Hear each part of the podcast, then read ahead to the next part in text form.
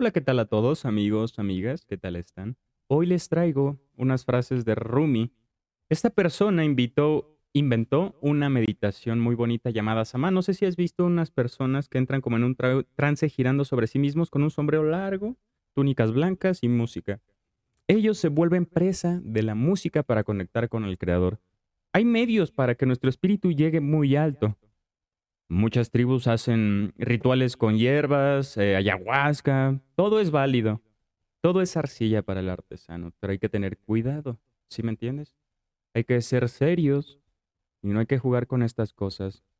Hay que tener la intención de dejar el alma al conectar con el Creador, ¿sabes? Trabaja en el mundo invisible al menos tan duro como haces en el mundo visible. Rumi. Dedicar parte de nuestro tiempo a labores intelectuales nos puede brindar grandes beneficios. Ponte a leer, ponte a escuchar música. La música clásica le da a tu cerebro neuroplasticidad. Hará que se te olviden menos las cosas, que estés más relajado y te dará herramientas para lidiar con tu día a día. Yo te sugiero mucho Germán Gess, muy espiritual.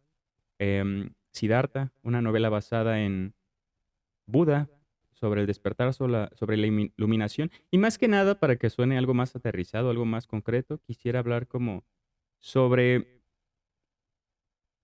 cómo llevar una vida modesta sin tanta angustia. No hablo de que abrir tu tercer ojo, simplemente mesurarte de una vez. Entender que algunas cosas son están en tu control y otras no. Debes derribar las partes de un edificio para restaurarlo. Y lo mismo ocurre con la vida que no tiene espíritu. Tenemos la capacidad de seguir nuestros sueños, pero a veces no confiamos en nosotros. A veces no tenemos convicción. Necesitamos actitud. Esa parte de nosotros que dice yo puedo. Tienes que convencerte, amigo mío. La ciudad de la realización y de la plenitud está delante. Ya has caminado demasiado, no te rindas, estás a punto de llegar. Rumi es una pluma espiritual muy preciosa. Soy hierro, resistiendo el imán más grande que hay. Resistir las tentaciones negativas que la vida nos presenta nos puede ayudar a conseguir nuestros objetivos. Se dice en la cábala que cuando tú entiendes mejor las cosas y no suprimes tus deseos materiales, vagos y mundanos, sino los transformas en algo, tu vasija se hace más grande. Lo usan así para que todos entendemos en la mística judía. Nosotros somos un vaso, no lo que hay adentro de él.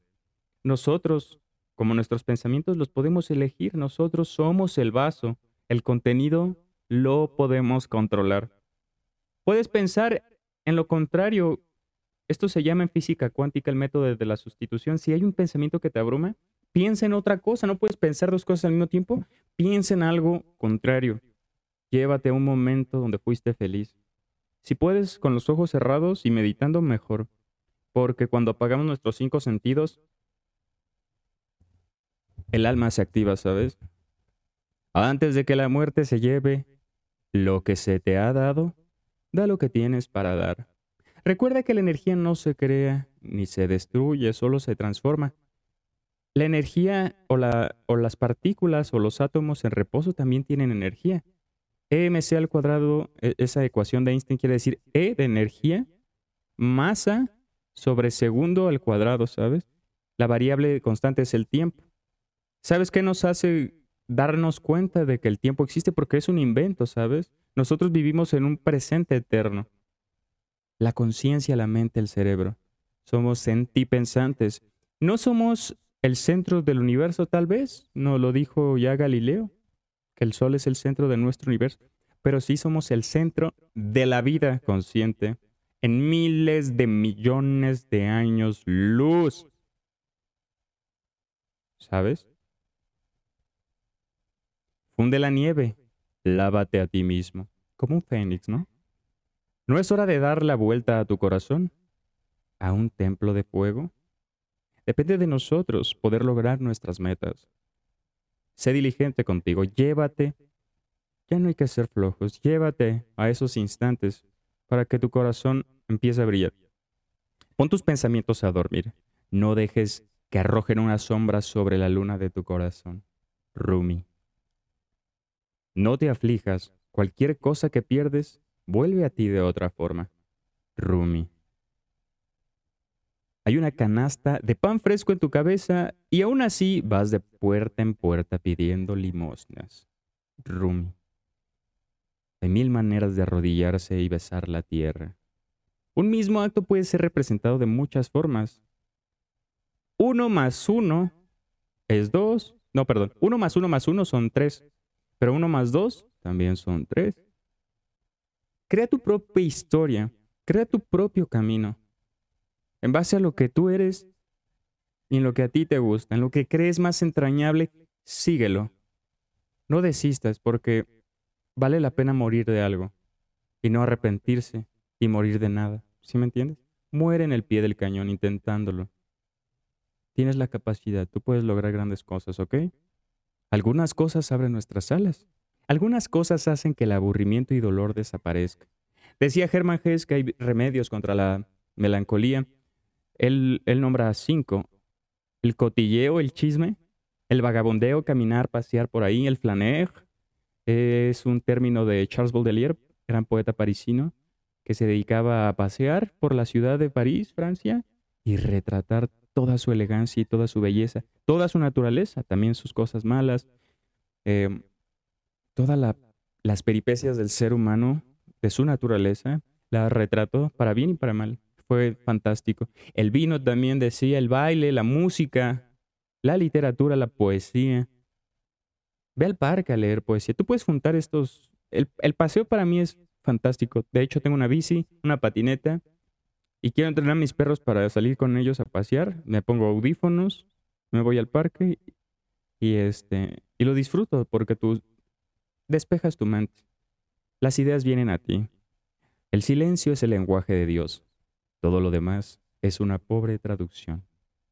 Rumi. Si te sientes solo, habla con él. Dile cómo te sientes, qué te gustaría. No le ocultes nada, porque al final del día, para bien y para mal, nuestra alma no es de aquí. Nuestra alma va a acabar en un lugar casi... Esa frase es de Rumi también, ¿sabes? Él decía, no sé de dónde vengo, pero sé que mi alma viene de otro lugar y ahí es donde va a terminar.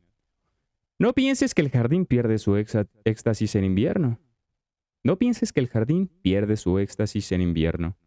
Es silencioso, pero sus raíces están ahí debajo. Se dice que antes del pecado de Adán y Eva, este, no existían las, las estaciones, era primavera siempre. Pero bueno, ese era un mundo espiritual de los cuales ellos descendieron. Y después de la muerte ascendemos otra vez. Y ahí pues es puro espíritu, no existe el cuerpo, no, no existe las ataduras de la carne, o quién sabe, no ha ido, ¿sabes? Pero eso dicen. Em, hay varias personas que han cruzado ese umbral, que han, que han llegado a ese paraíso de donde emana toda la energía del creador. Y este, uno fue Isaac Kaduri, que tiene muchos logros. Él, este, es otro tema, es muy complicado, pero es increíble cómo cómo el espíritu puede lograr grandes cosas, bien concentrado. Todo esto que yo te digo, las meditaciones, son un arquetipo que le da fuerza a tu espíritu. Es una imagen que, que se cierne dentro de ti. Ese es un paradigma, eso es un, este, un arquetipo, una imagen, un pensamiento, una idea que está dentro de nosotros y nos llena de energía, ¿sabes? Las palabras y las ideas sí cambian el mundo. Pero bueno, espero que te haya gustado. Toma lo más necesario, pertinente oportuno según convenga tu criterio. Punto este podcast con cinco estrellas y nos vemos en un próximo podcast. Te quiero mucho.